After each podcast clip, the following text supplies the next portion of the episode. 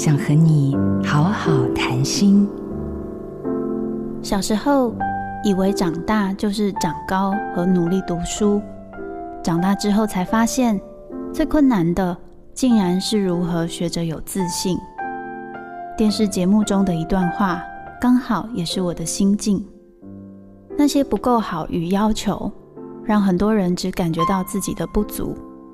有些人变得更追求成就，有些人则是觉得自己没能力去追求梦想，然后很多本来做得到的事情变得做不到了。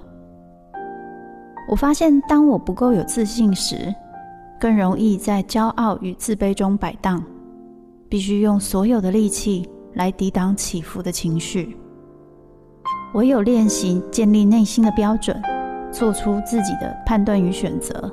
才有机会让内心恢复平静，能力也才能慢慢恢复。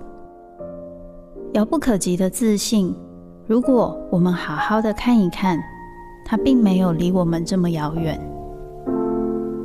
练习自我肯定，找到安全感。我是周木子，做自己的主人，找回你的心。印心电子，真心祝福。